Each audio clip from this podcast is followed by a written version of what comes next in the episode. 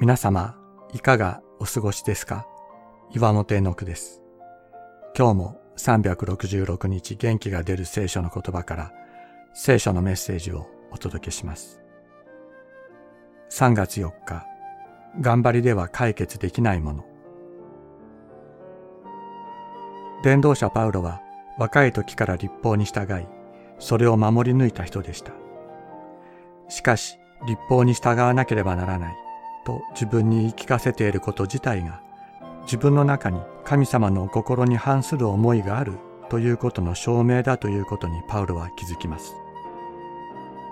心が本当に神様を喜び、神様と一つになっているなら、立法を守らなければならないと思うことすらないはずだと。自分の心と神様との間には大きな断絶がある。頑張ったり修行したりしていること自体が自分の罪を明らかにしている。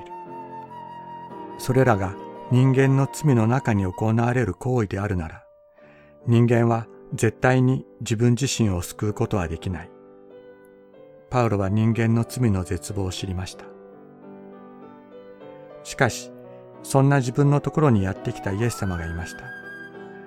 罪の殻を打ち破るのは自分ではなかった。イエス様だった。イエス様がやってきて罪を打ち砕いてくださった。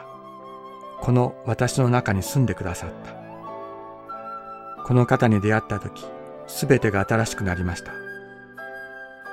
もう自分の罪を克服しようと頑張る必要はないのです。この方が勝ってくださったからです。この方が勝ってくださったことをこの方に告白するだけで良いのです。